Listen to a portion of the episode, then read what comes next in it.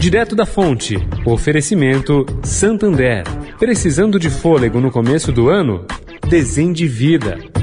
Quando as contas não fecham, muitas portas se fecham também, mas não as do Santander. Nesse começo de ano, o Santander vai ajudar você a renegociar suas dívidas. É o Desendivida Santander. Até 60 dias de carência para financiamento de imóveis e automóveis e crédito especial para IPTU, IPVA e aluguel. Gostou?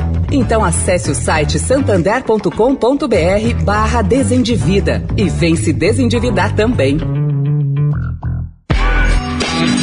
Direto da Fonte, com Sônia Rassi.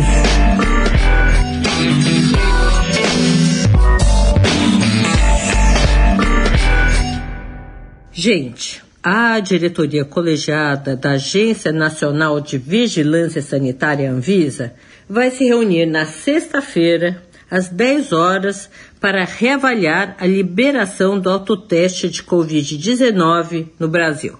O Ministério da Saúde encaminhou ontem as respostas às diligências solicitadas pela Anvisa para dar assim o prosseguimento do processo. Bom, a expectativa dessa vez é que o uso do autoteste seja autorizado pela agência.